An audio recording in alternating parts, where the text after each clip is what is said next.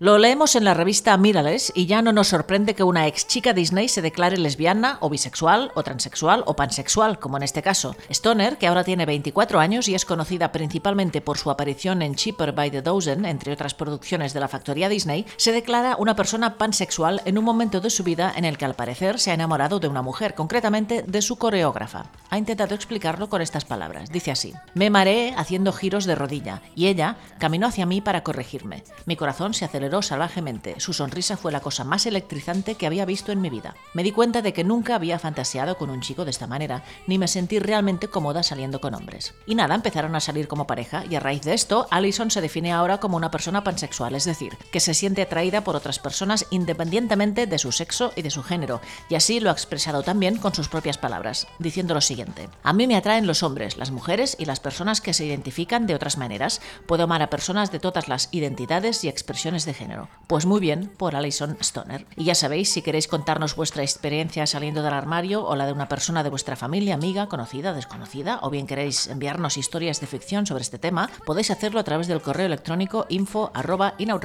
com.